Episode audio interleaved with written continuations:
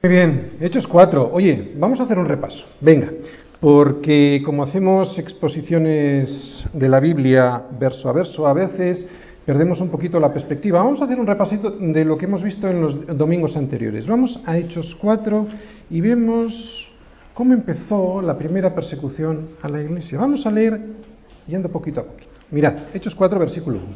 Dice así. Hablando ellos, ¿quiénes son ellos?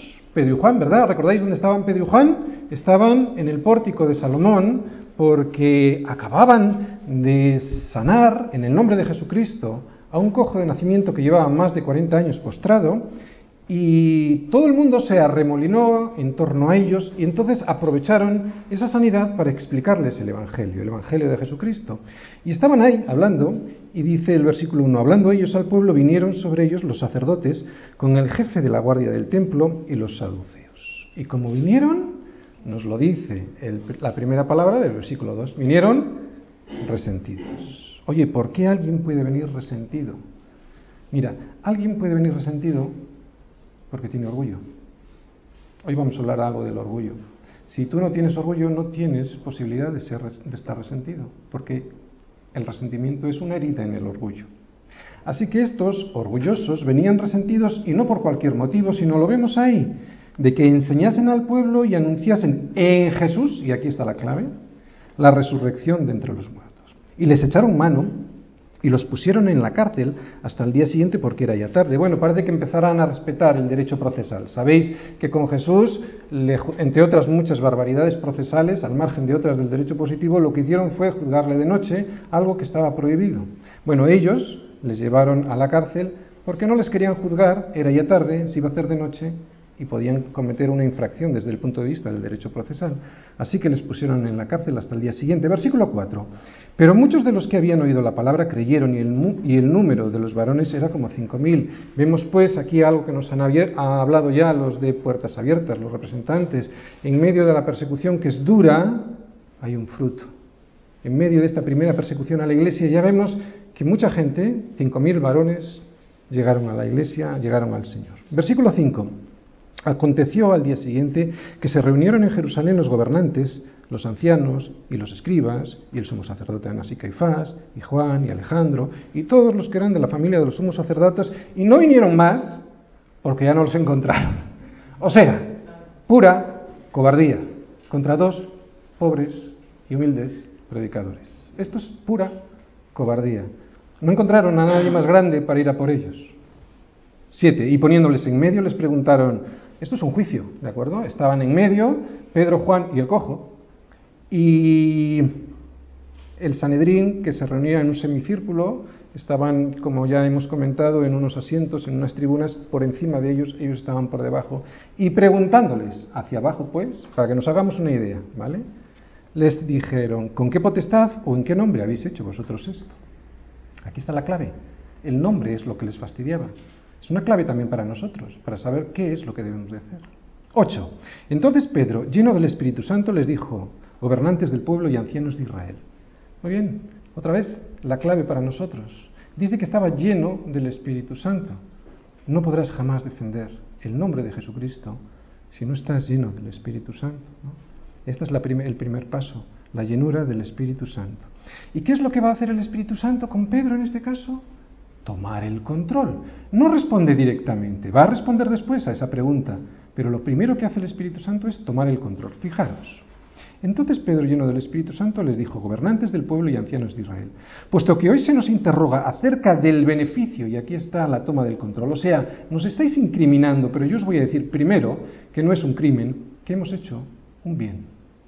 Puesto que nos estáis interrogando acerca del beneficio hecho a un hombre enfermo, de qué manera este haya sido sanado, sea notorio, y ahora, y ahora comienza a responder lo que sí les han preguntado, sea notorio a todos vosotros y a todo el pueblo de Israel que en el nombre de Jesucristo de Nazaret, a quien vosotros crucificasteis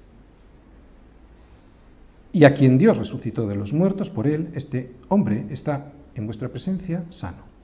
Respondió su pregunta. Era en el nombre de Jesucristo y además de una respuesta, hay una acusación.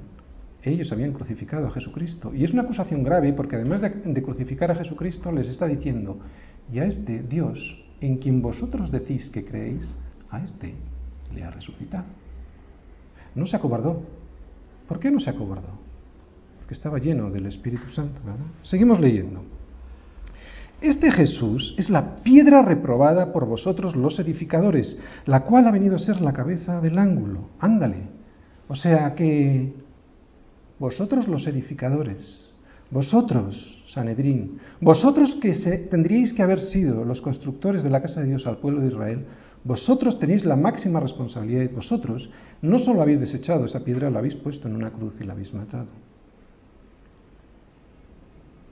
Sigue diciendo, hablando de Jesús, y en ningún otro hay salvación. No hay versículo en hechos que me impacte más. Bueno, sí hay más, pero bueno, es uno de los más impactantes, ¿verdad? Y en ningún otro hay salvación, porque no hay otro nombre bajo el cielo dado a los hombres en que podamos ser salvos. Les dice Pedro a estos gobernantes de Israel. O sea, no se pone a hablar de milagros, no se pone a hacer una predicación de milagros, les enseña el nombre de quien ha habido una transformación y relaciona esa transformación, o sea, esa sanidad, con una transformación espiritual, porque habla de salvación espiritual. Entonces, viendo la parrusía de Pedro, ¿sí? es en griego y significa denuedo. Viendo el denuedo, ¿recordáis lo que significaba en griego denuedo? Libertad de habla. ¿Eres libre cuando hablas de Jesucristo? Entonces tienes el Espíritu Santo, estás lleno del Espíritu Santo. ¿No tienes de nuevo libertad en el habla en griego? Hay un problema ahí. Entonces, viendo el denuedo de Pedro y de Juan y sabiendo que eran hombres sin letras y del vulgo, se maravillaban. ¿Y por qué se maravillaban? Por dos cosas. Porque eran hombres del vulgo y sin letras, o sea, unos paletos, unos galileos, eso es. Galileo es un paleto, alguien del pueblo que no había estudiado con los rabís, con los rabinos, y se maravillaban de algo más. Se maravillaban, de algo más porque les reconocían que, que habían estado con Jesús. Y viendo al hombre que había sido sanado, ahora estamos, ahora estamos viendo el grupo de los, del, del, mm, del Sanedrín, y viendo al hombre que había sido sanado porque lo tenían enfrente, que estaba en pie con ellos, no podían decir nada en contra. Entonces les ordenaron que saliesen del concilio y conferenciaban entre sí. O sea, este grupo de personas no ponía su esperanza en Dios, ponía su, esperanza en sí mismo, en su propia opinión, en su propio consejo. Eso es conferenciar entre sí. Aprendíamos el domingo pasado que esto significaba para nosotros una advertencia. Cualquier cosa importante hay que conferenciar con el Señor. No preguntes a tu propia opinión, porque te va a llevar a un desastre. Seguimos. estamos repasando, ¿eh? Diciendo, ¿qué haremos con estos hombres? Porque de cierto señal manifiesta ha sido hecha por ellos, notoria a todos los que habitan en Jerusalén, y no lo podemos negar. ¿Qué veíamos aquí el domingo pasado? La blasfemia contra el Espíritu Santo, ¿verdad? No lo podían negar y le negaron no podrán recibir el perdón. Estaban negando lo que no podían negar, a sabiendas. No en ignorancia, como veíamos en Pablo cuando explicó su proceso, perseguía al Señor pero lo hacía en ignorancia. Tuvo la, posibilidad de llegar al, arrepentimiento por haberlo hecho en ignorancia, pero cuando lo haces a sabiendas, ¡ah! atención, hay un peligro muy grande. Y míralo, no lo podemos negar significa que lo iban a negar a sabiendas. Sin embargo, para que no se divulgue más entre el pueblo, amenacémosles para que no hablen de aquí en adelante a hombre alguno en este nombre. Otra vez el problema es el nombre de Jesús. ¿De acuerdo? Vamos a abundar un poquito más en esto porque vamos a terminar esta primera parte de la persecución a la, la primera persecución a la iglesia con los versículos del 18 al 22. Mirad, hemos visto un resumen muy interesante de esta primera mitad del capítulo 4 y vamos a terminar con estos versículos. Vamos a ir leyéndolos. Versículo 18.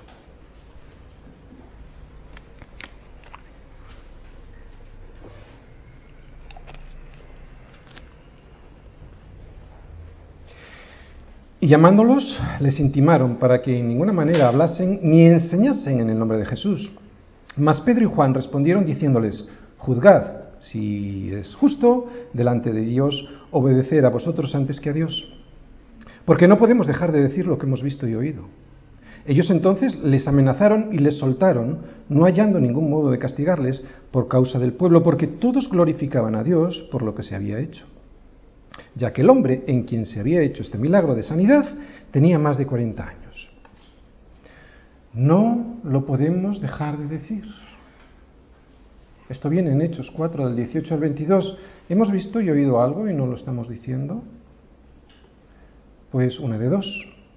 O realmente no hemos oído ni visto nada y por eso no lo decimos, o sea, que no hemos tenido una sanidad, no ha habido alguien en el nombre de Jesucristo de Nazaret que nos haya levantado del suelo y nos haya podido llevar a la presencia del Señor, como vimos en este cojo de nacimiento, esto viene en Hechos 3, que pudo entrar al templo a alabar a Dios porque no podía entrar, nadie con defectos físicos podía, eso es esta sociedad, alguien que no puede entrar alabar a Dios, porque no puede andar conforme a la voluntad que Dios quiere para su vida. O no has tenido esta sanidad y claro, no has visto ni has oído nada y por lo tanto no lo puedes contar. O hemos visto y oído, pero hemos contristado al Espíritu Santo de tal manera que ya no tenemos el denuedo, o sea, la libertad, porque la libertad en el habla nos la da el Espíritu Santo. Ya no tenemos el denuedo para hablar con esa libertad y poder expresar estos hechos libro de Hechos, los cuales hemos visto y oído. Mira, ¿qué es el Evangelio en griego? Evangelión, buenas noticias, ¿verdad? Si son buenas noticias es que hay malas noticias. Y así es la Biblia constantemente con todos nosotros. Este anuncio de las buenas noticias implica que de no aceptar estas buenas noticias obtendremos las malas noticias. No hay otra. Siempre vemos esto en la Biblia. ¿eh? Buenas noticias, malas noticias, puerta estrecha, puerta ancha, camino angosto, camino ancho, vida, muerte. Siempre en la escritura veremos estas cosas, luz, tinieblas. Y hoy en esta porción de Hechos 4 también estamos viendo lo mismo. Ya veréis. Lo que hemos observado en todo Hechos 4 y también en estos versículos últimos del 17 al 22 es que cuando se discute sobre la verdad, y la verdad es Cristo, siempre aparecen dos grupos de personas y solo dos. Siempre. ¿Qué es lo que vamos a ver en estos versículos que acabamos de leer? Un grupo, el de los del Sanedrín, ¿no? Por una parte. Y el segundo grupo, aquellos que no pueden dejar de decir lo que han visto y oído. Solo dos, no hay más. Cuando la verdad, que es Cristo, es presentada al mundo, siempre aparecen solo dos tipos de personas. Los del Sanedrín, o sea, aquellos que no pueden negar los hechos, y aún así lo hacen, a este grupo de personas también pertenecen aquellos que miran hacia otro lado, los tibios, aquellos que piensan que por no entrar en la discusión se van a librar de la responsabilidad que tienen delante de Dios. Solo hay un grupo y los tibios pertenecen a este grupo, o los que no pueden dejar de decir lo que han visto y oído. Y en este grupo están tanto los apóstoles y discípulos que vemos aquí en Hechos 4, como todos aquellos que vemos también en el versículo 21, que no dejan de alabar a Dios por lo que se había hecho. Así que ante este mensaje que la Iglesia predica y que en esta Iglesia predicamos, que no es otro que el mensaje de Jesucristo, que murió, que murió por nosotros, que resucitó y que está vivo y que produce hechos, porque está vivo en aquellos que, claro, produce hechos en aquellos que han aceptado su sacrificio, ¿no? Ante este mensaje que predicamos nosotros hoy aquí, las personas siempre van a tener que tomar una decisión. Una de dos o lo aceptan o lo rechazan, porque ignorarlo, como acabamos de decir, ya es tomar una decisión. Esta es la espada que nos dijo Jesús que nos iba a traer, ¿os acordáis? No una paz según el mundo. ¿Cuál es la paz según el mundo? Una componenda entre la luz y las tinieblas. Amalgamar la luz y las tinieblas es lo que intenta hacer el mundo. Esa no es la paz que dijo Jesús que nos iba a traer, ¿no? Sino una espada que divide en dos a la humanidad. No penséis que he venido para traer paz a la tierra, sino espada. No he venido a traer paz, he venido a traer espada. ¿No entendías qué significaba esta espada de la que habla Jesús en Mateo 10:34? Por aquí lo tienes hoy otra vez en los versículos que estamos viendo. Hoy volvemos a tener aquí esta espada, una espada que está puesta entre dos grupos de personas, los del Sanedrín por un lado Jesús en medio, la luz otra vez en medio a pesar de haberlo asesinado, y los discípulos. Ese es Jesús. La espada que divide en dos a la humanidad. Este es el mensaje que divide a toda la humanidad siempre. Y por eso nos persiguen. Porque es un mensaje que trae luz. No, no, luz no. Trae la luz. Y hay muchos que aman más las tinieblas que la luz. Y la luz, como hemos dicho, estaba en medio de este Sanedrín, pero ellos amaron más las tinieblas. Es un mensaje que confronta al mundo y lo divide en dos grupos. Por eso nos persiguen, ¿no? Y son dos grupos muy bien diferenciados, los que están a favor y los que están en contra, y no le des más vueltas, no hay más. Todos los que estamos aquí hoy conformamos uno de esos dos grupos, lo queramos o no. Porque como ya hemos dicho antes, ignorarlo, el no posicionarse, es ya tomar una posición. El domingo pasado dijimos que lo siguiente, que esta forma de arreglar nuestro problema por parte de Dios era una forma radical de hacerlo. ¿Pero por qué? Porque nuestro problema era un problema radical, radicalmente grave. La caída es tan grave que nos llevará a la muerte si es que no aceptamos la solución radical que Dios mismo ha establecido. Y lo hizo a través de su radical amor. El envío de su Hijo unigénito como sustituto nuestro muriendo en nuestro lugar por amor, es una solución radical. No es una solución para amalgamar la luz con las tinieblas. Hacer eso es un amor tan extremo que no lo podemos entender. Es radical. Si ha hecho semejante o ha dado semejante solución radical, es que según Dios, nuestro problema es radicalmente grave. Radical problema radical solución. No hay otra forma. Dios lo permite y es que en ningún otro hay salvación, porque no hay otro nombre dado debajo del cielo a los hombres en que podamos ser salvos. Más radical que esto no lo vas a encontrar. Y esto es lo que no gusta al mundo, por eso te persiguen. Quiero recordaros que radical, aunque socialmente tiene una connotación negativa, no es lo mismo que fanático, ¿de acuerdo? Un fanático es alguien que le impone a otro lo que piensa por la fuerza. Sin embargo, radical, aunque tiene esa connotación negativa en nuestra sociedad, hace referencia a alguien que tiene sus raíces, su radix en latín, firmemente asentadas en algo y no le mueven. Eso es radical. Y esto en una sociedad relativista como la nuestra no gusta. Porque lo que, te gusta, lo que le gusta a esta sociedad es moverse en función de por donde vaya el viento. En botánica, por ejemplo, la raíz radix es el órgano de las plantas a través del cual esa planta le permite fijarse en el suelo y no moverse, y además extrae a través de la raíz todo lo que necesita para alimentarse, para nutrirse, ¿no? Del mismo modo nosotros, los que tenemos nuestra radix, raíz radical en Cristo, no nos mueven, no nos pueden mover y además nos alimentamos y nos nutrimos bien porque Él es el pan de vida. Es increíble este capítulo 4 de Hechos porque aquí se ve de manera muy gráfica, muy expresiva, muy radical el problema que tenían estos gobernantes de Israel. No podían negar los hechos que habían visto, el cojo había sido sanado y sus propias palabras delatan su situación, ¿no? El drama en el que está toda la humanidad. Toda la humanidad sufre un drama al ver los hechos de Jesucristo, si es que tenemos hechos en nuestra vida. Y dice la humanidad lo mismo que dijeron ellos, ¿qué haremos con estos hombres? Porque de cierto, señal manifiesta ha sido hecha por ellos, notoria a todos los que moran en Jerusalén, y no lo podemos negar. ¿Qué haremos? Eso es lo que van a decir los demás cuando vean los hechos en tu vida. ¿Te das cuenta?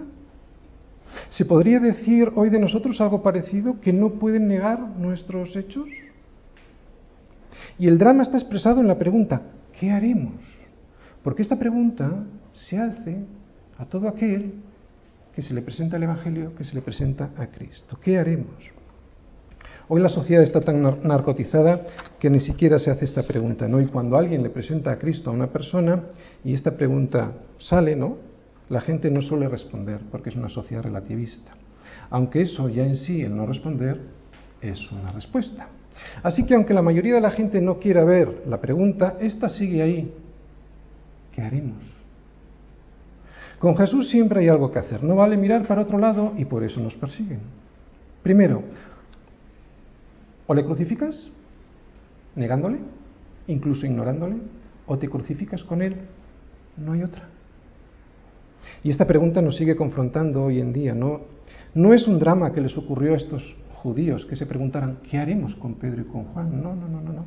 Es un drama que siempre está presente todos los días hasta que Él regrese. El mensaje cristiano implica siempre una toma de decisión ante esta pregunta, ¿qué haremos? Con estas personas que tienen hechos. Por eso los hechos son tan importantes en nuestra vida. Por eso el título de la predicación de hoy es muy pertinente. Mira, no lo podemos dejar de decir. Y si es que podemos, es que probablemente nunca tuvimos hechos en nuestra vida que realmente nos transformaran, nos levantaran del suelo como este cojo y nos permitieran llegar delante de la presencia del Señor como se le permitió llegar a este cojo. Y no tenemos el gozo de la salvación.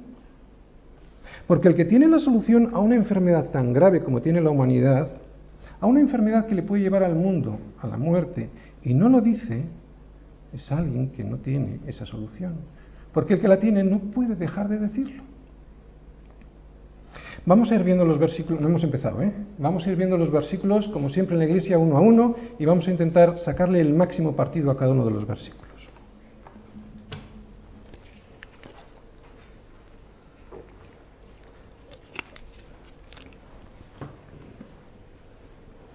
Versículo 18.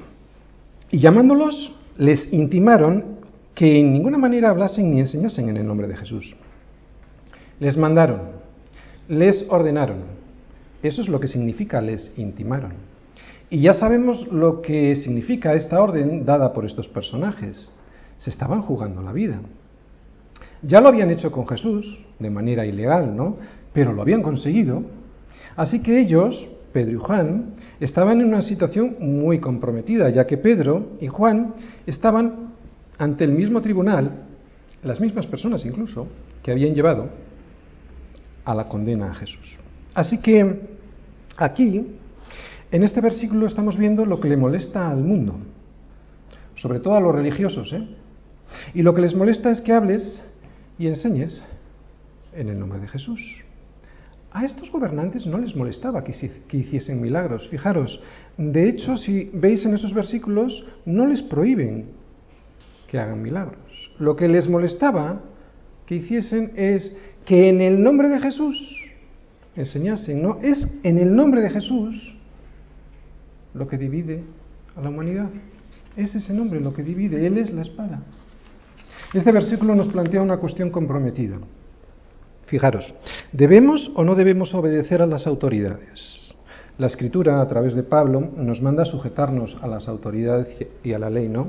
Sométase toda persona a las autoridades superiores porque no hay autoridad sino de parte de Dios y las que hay por Dios han sido establecidas, eso lo vemos en Romanos 13, versículo 1.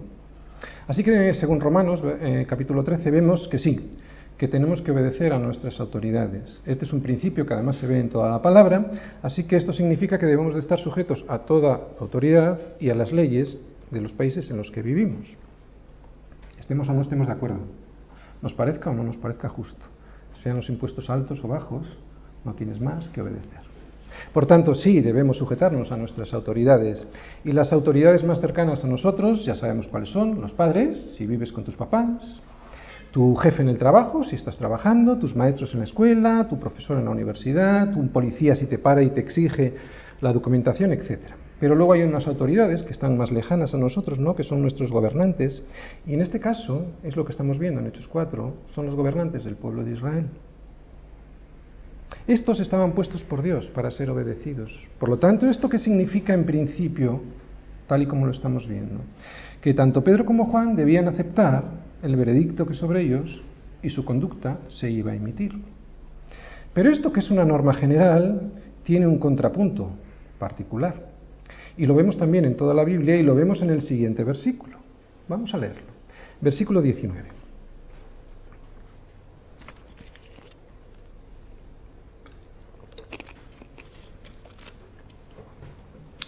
Mas Pedro y Juan respondieron diciéndoles, Juzgad si es justo delante de Dios obedecer a vosotros antes que a Dios.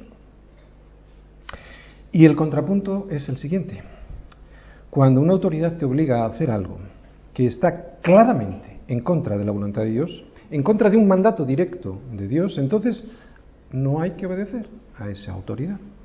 ¿Qué ejemplos podemos poner en estos casos? Por ejemplo, vamos a poner algunos. Mira, cuando alguien te obliga a quitarle la vida a alguien y un bebé en el vientre de su mamá es una persona, es un bebé, cuando te obliguen a mentir, cuando te obliguen a cerrar tu boca y no te dejen predicar de la palabra, cuando te, te impidan no poder entregar la escritura a alguien y no te impidan predicar en el nombre de Jesucristo, esos son ejemplos claros de mandatos que van contra la escritura, contra, contra, la voluntad de Dios. ¿no? En estos casos hay que hacer exactamente igual que hicieron Pedro y Juan.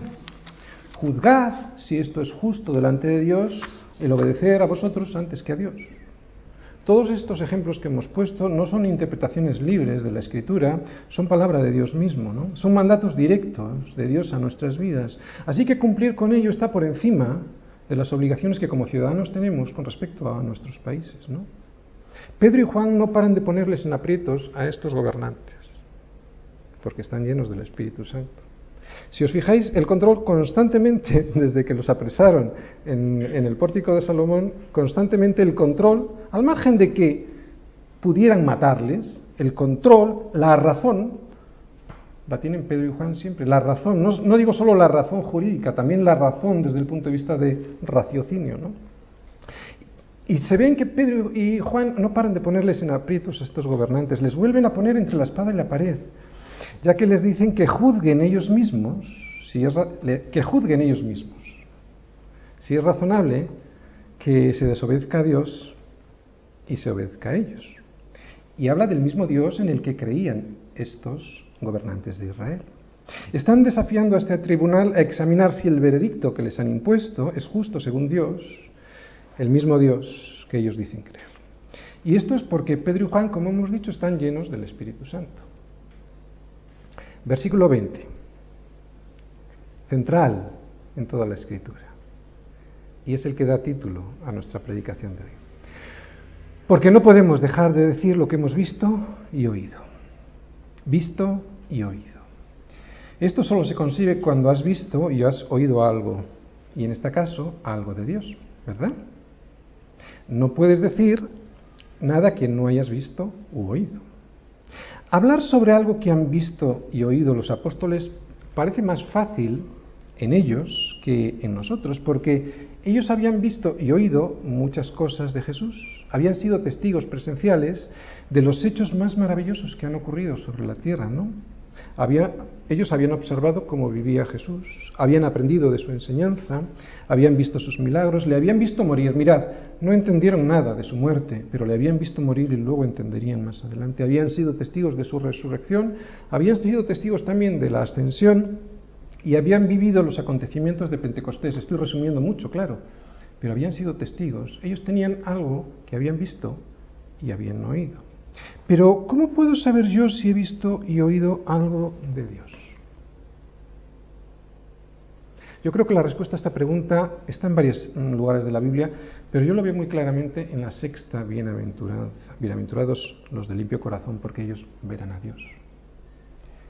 Pero esto así no nos dice mucho, así que como nosotros hemos repasado, como hemos estudiado el Sermón del Monte, Mateo 5, 6 y 7, vamos a hacer un pequeño repaso para llegar a la sexta bienaventuranza y vamos a empezar por la primera. Es muy chiquitín el repaso, pero creo que nos va a venir muy bien a todos lo que lo hemos visto como repaso y a los que no lo habéis escuchado, para que os animéis a entrar en la página web y veáis las predicaciones de las bienaventuranzas.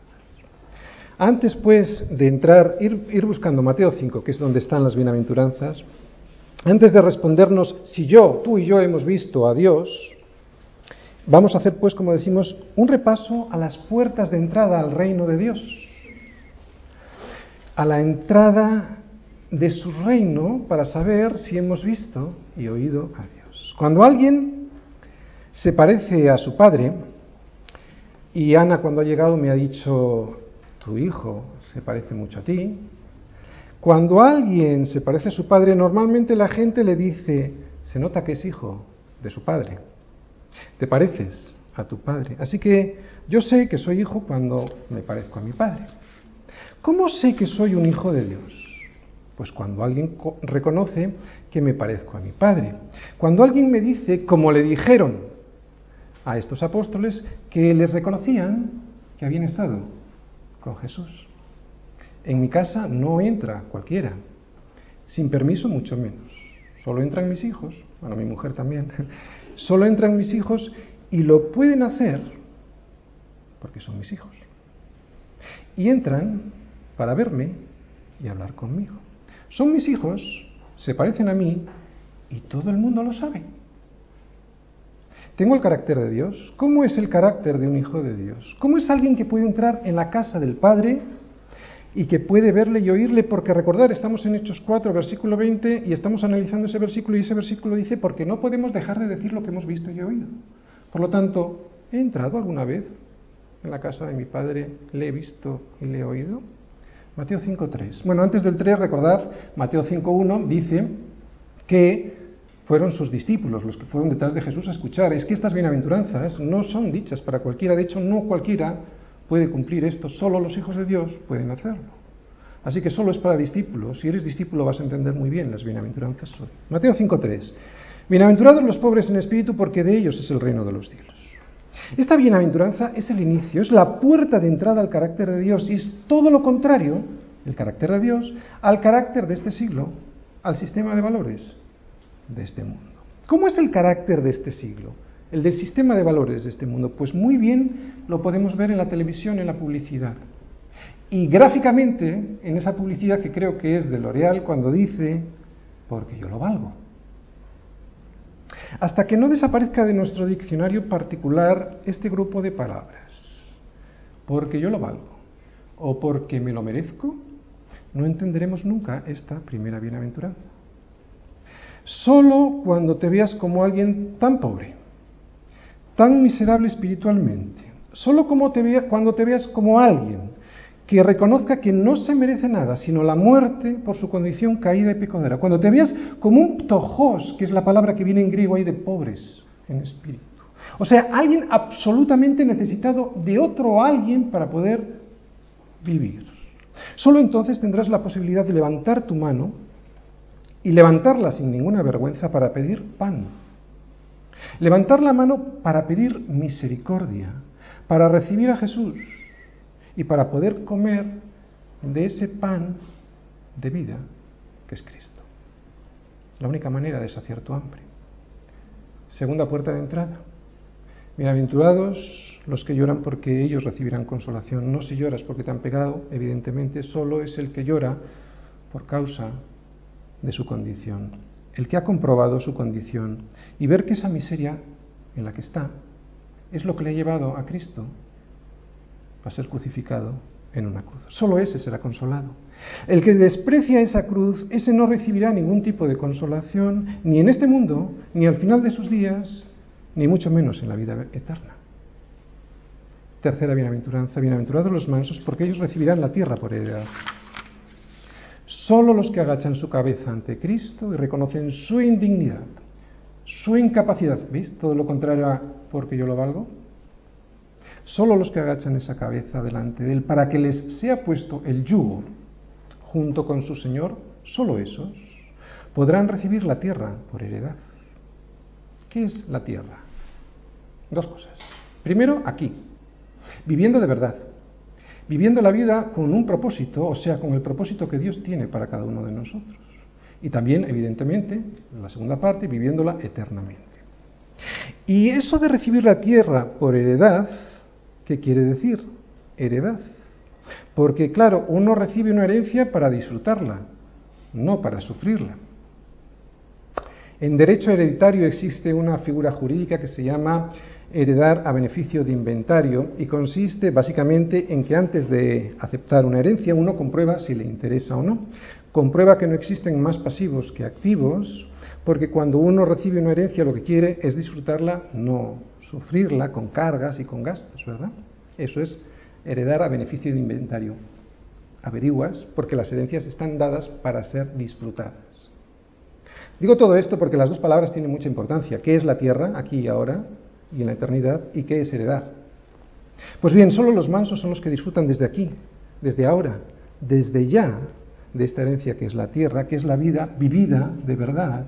Y lo hacen al margen de las circunstancias que le rodean a uno, porque solo los mansos dejan ponerse el yugo que les ata a su Señor, y es Él quien dirige hacia dónde vas, y es Él el que lleva todo el peso. Solo los mansos disfrutan de lo que heredan, ya sea mucho, ya sea poco, porque su yugo es fácil y, y ligera su carga. Cuarta bienaventuranza. Bienaventurados los que tienen hambre y sed de justicia, porque ellos serán saciados. Solo los que tienen hambre y sed de Cristo, porque eso es justicia. Cristo. Cuando eres justificado, ¿qué eres? Estás investido de la justicia de Cristo. ¿Qué es tener hambre y sed de justicia? Es tener hambre y sed de Cristo para que seas justificado por Él. ¿Tienes hambre y sed de justicia? Pues si tienes hambre y sed de justicia, para empezar vendrás a las seis, que cuando empezamos a dar de comer en esta iglesia, no vendrás más tarde. Y en segundo lugar, serás saciado. Porque si no tienes hambre, no vas a ser saciado. ¿No tienes hambre de Cristo? Esta bienaventuranza te dirá que no serás saciado, no serás justificado, seguirás en guerra con Dios. Bienaventurados pues los que tienen hambre y sed de justicia, porque ellos serán saciados. Estamos viendo el carácter de Dios, ¿eh? Para llegar a la sexta bienaventuranza, todo tiene un sentido, porque cada puerta lleva a la siguiente. No puedes llegar a esta puerta a tener hambre y sed de justicia si no te has visto como un miserable espiritual. Seguimos, quinta bienaventuranza. Bienaventurados los misericordiosos, porque ellos alcanzarán misericordia. Solo los que han recibido misericordia, los que se han dejado llenar de esa misericordia del perdón, solo los que han pasado por la primera puerta y han llegado a esta quinta podrán darle a los demás misericordia, solo esos serán capaces de dar bien por mal, al igual que hizo Cristo conmigo. Porque solo los que tienen pueden dar lo que tienen. Solo esos podrán perdonar incluso al que no se lo merece y tener misericordia con él porque eso mismo hizo Dios conmigo. Y ahora viene la sexta bienaventuranza, no he perdido el hilo, estamos hablando de Hechos 4.20, pero antes vamos a ver la bienaventuranza, la sexta bienaventuranza. Hechos 4.20 decía, recordáis, no podemos dejar de decir lo que hemos visto y oído, y la sexta bienaventuranza nos dice, bienaventurados los de limpio corazón, porque ellos verán a Dios. Mira, atento porque aquí está la clave. Solo verán a Dios y por lo tanto solo podrán escucharle a Él aquellos que no tengan un corazón sucio. Porque esta bienaventuranza dice que los de limpio corazón. ¿Qué es un corazón sucio? Pues es un corazón dividido entre Dios y las riquezas o cualquier otra cosa, ¿verdad? Por ejemplo, un negocio, un novio, una novia, una mujer incluso, una esposa, una carrera profesional. Pastor, ¿estas cosas son malas? No. No son malas. Incluso una novia cristiana, o una mujer fiel no es evidentemente algo malo. Pero un corazón íntegro, íntegro, o sea, un corazón limpio es un corazón íntegro. Es un corazón íntegro quiere decir de una sola pieza, o sea, que no está dividido en partes. Una parte que mira hacia un lado y otra parte que mira hacia otro lado. Un corazón limpio es un corazón íntegro que solo tiene una fidelidad que es Dios, no Dios y las riquezas o cualquier otra cosa, por muy legítima e incluso cristiana que sea. Esto es un limpio corazón alguien que tiene puestas todas sus esperanzas en Dios y sabe que las demás cosas le serán añadidas. O sea, alguien cuyo único Señor es Dios mismo. Solo con un corazón así podremos descubrir lo que Job descubrió al final de su, sufrimiento. Job Job lo pasó muy mal hasta Job 42, que es el último capítulo. Y en los versículos 5 y 6, Job dice lo siguiente. A ver si tú también lo has dicho alguna vez. Job 42, versículos 5 y 6. De oídas te había oído, mas ahora mis ojos te ven. Anda. Parece que Job ha visto a Dios y cómo lo sabe. Por tanto me aborrezco y me arrepiento en polvo y ceniza. ¿Esto qué es? Esto es volver a la primera bienaventuranza otra vez. Job se había visto y había visto a Dios. Y al ver a, y al ver a Dios, se aborreció. Primera bienaventuranza. Bienaventurados los pobres en espíritu, los que se reconocen miserables, no el que reconoce como en la, publicidad de L'Oreal porque yo lo valgo. ¿Veis cómo Job pudo ver a Dios? Porque después, o cómo puede comprobar que ha visto a Dios. Porque después de verle, dijo, por tanto me aborrezco y me arrepiento en polvo y ceniza. Esto es volver al principio, como decimos en la primera bienaventuranza. ¿Te aborreces como Job? ¿Aborreces tu naturaleza caída y tu pecado? Entonces estás de enhorabuena, porque entonces es que has visto a Dios y por lo tanto también le podrás oír. ¿Piensas que tú lo vales? ¿Que tú lo mereces? Pues siento anunciarte que jamás has visto ni oído a Dios y por lo tanto jamás podrás decir como Pedro y como Juan, no podemos dejar de decir lo que hemos visto y oído. Por eso es que no necesitamos ni inventarnos testimonios ni parecer muy buenos delante de los demás. Si es que hemos estado con Jesús, te aseguro que Él te va a mostrar y te va a enseñar cosas que harán que tu vida produzca hechos como el del cojo. Hechos que todo el mundo a tu alrededor no podrá dejar de ver y será en ese momento cuando dirás, no puedo dejar de decirlo. No poder dejar de decirlo significa ser testigo. ¿Te das cuenta? No puedo dejar de decirlo significa ser testigo de Cristo. Testigo de unos hechos, los hechos de Jesucristo, que nos transforman. Mira, el Evangelio es un mensaje transformador porque es un mensaje de hechos, no de dichos. Decir lo que es decir lo puede hacer cualquiera. Por eso, este mensaje no es una enseñanza cualquiera, son hechos hechos que transforman tu carácter para que seas más como Jesús, para que tengas el carácter que hemos visto ahora en las bienaventuranzas, el carácter de Dios mismo, y tener un carácter así es tener hechos en tu vida. ¿Y cuáles son los efectos que produce estos hechos? Pues lo estamos viendo en Hechos 4. Vamos a ver una serie de, de efectos. Mira, primero dejas de ser tú el centro. O sea, ya no eres porque yo lo valgo y te conviertes más en Él Sabemos por los evangelios que antes los discípulos eran ambiciosos, egoístas, celosos, deseosos de conseguir lo que tenían los demás, enfrentándose por tonterías. Y sin embargo ahora, aquí en el libro de Hechos, vemos completamente transformados a estos apóstoles, a estos discípulos. Este es el primer efecto, que Cristo deja de ser un complemento en tu vida y se convierte en el centro, no de una parte, sino de toda tu vida. No es algo que haces los domingos, sino alguien que produce hechos en tu vida, porque estás con Él todos los días. No es algo que tomas y dejas según tu voluntad, sino alguien que vive permanentemente en ti. Y eso lo reconocen todos, incluidos los religiosos. El segundo efecto que produce el Espíritu Santo, te gobierna. No lo controlas tú. Lo estamos viendo en Hechos 4. No me estoy saliendo en absoluto. ¿eh? Podéis volver constantemente a Hechos 4 y ver cómo responden Pedro y Juan te gobierna, no lo controlas tú, te controla él a ti. Por eso no puedes dejar de decirlo, ¿te das cuenta? No puedes, porque tú no tienes el gobierno, lo tiene el Espíritu Santo en tu vida. No puedes, es imposible para ti dejar de hacerlo y no te callan ni debajo del agua. Te gobierna y como hemos dicho antes, no solo una parte de tu vida, te gobierna toda la vida. Tercer efecto que produce el Espíritu Santo, cuando te gobierna, te sientes seguro. Los filósofos de este mundo solo especulan, sin embargo los cristianos afirman. Los cristianos de verdad se sienten seguros de lo que creen porque ellos, al igual que Pablo, dicen, yo sé en quién he creído. No dicen yo siento en quién he creído. Dicen yo sé en quién he creído. Y esta seguridad se ve en las respuestas de Pedro a estos gobernantes. Pedro no titubea, él también sabe en quién ha creído. Ni Pedro ni Juan se disculparon ni se avergonzaron de aquel en quien habían creído. Por eso cuando nosotros nos disculpamos o nos avergonzamos de Cristo es que no hemos sido transformados por el Evangelio porque sabemos lo que es el Evangelio. No es filosofía ni enseñanza, es Romanos 16.1, poder de Dios. ¿Poder de Dios para qué? ¿Para que te dé una casa y un coche? Para salvación. ¿A quién? ¿A cualquiera? No, al que cree porque no me avergüenzo del Evangelio, porque es poder de Dios para salvación a todo aquel que cree. ¿Quieres un resumen del Evangelio? Aquí lo tienes, Romanos 1.16. Cuarto efecto que produce el Espíritu Santo, cuando te gobierna, gozo. El gozo de la salvación lo vemos en estos apóstoles y discípulos, ¿no? Ellos antes de, Pentecostés, ¿cómo estaban? ¿Recordáis? Tristes, temerosos, escondidos en sus casas, ¿no? Con miedo a los judíos. Pero Pentecostés lo transformó absolutamente todo y llegó el gozo del Espíritu Santo.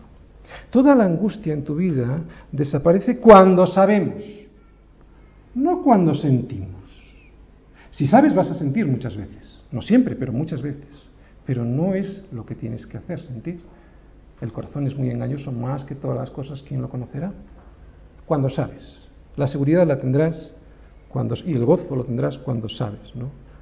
En quién hemos creído. Quinto efecto que produce el Espíritu Santo y que lo vemos también en estos apóstoles. Compasión por los demás. Sabes que tienes la medicina para esa enfermedad que termina matando a los seres humanos y no puedes dejar de decirlo. Esto es también parecerse a Jesús. Él tenía compasión por todas las multitudes que estaban sin pastor, perdidos y ciegos en un mundo de ciegos. Y hay un último efecto. Estos hechos son tan transformadores, tan reales, que va a pasar algo que hoy los de puertas abiertas nos han comentado. Estás dispuesto a morir si es necesario. Eres capaz de enfrentarte a cualquier autoridad que te impida contar las maravillas de Dios. Estos discípulos así lo hicieron, hasta el punto en que todos ellos a excepción de Juan, según la tradición, como hemos oído antes también aquí, murieron violentamente. ¿Por qué? Porque no dejaron de decir lo que habían visto y oído, porque no podían de dejar de decirlo. Hasta el día de hoy así ha sucedido siempre con los verdaderos cristianos, porque para mí el vivir es Cristo y el morir es ganancia, decía Pablo. Mas si el vivir en la carne resulta para mí en beneficio de la obra, no sé qué escoger, porque de ambas cosas estoy puesto en estrecho, teniendo deseo de partir y estar con Cristo, lo cual es muchísimo mejor. ¿Crees de verdad esto? Porque estamos hablando de morir. ¿Crees de verdad que estar con Cristo es muchísimo mejor? Porque si no es así, entonces morir por Él no significará para ti ninguna ganancia.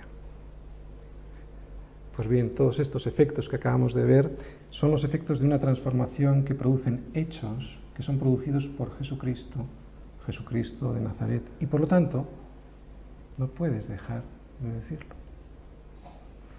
Vamos a terminar con los versículos 21 y 22.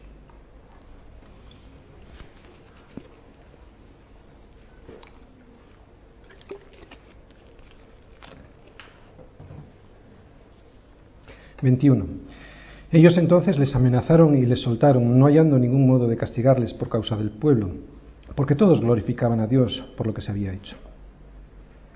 Ya que el hombre en quien se había hecho este milagro de sanidad tenía más de 40 años. Más de 40 años, y este pobre, seguro que preguntándose, ¿por qué a mí? Y sin embargo vemos que todo tiene un propósito y el propósito siempre es para la gloria de Dios. Por eso la pregunta correcta, y lo decimos muchas veces en la iglesia, pero nunca está de más, es preguntarnos, ¿para qué, Señor? ¿Para qué permites esto en mi vida en vez de preguntarnos por qué? Preguntarnos el para qué es la forma de desplazar el centro de mi vida hacia Él.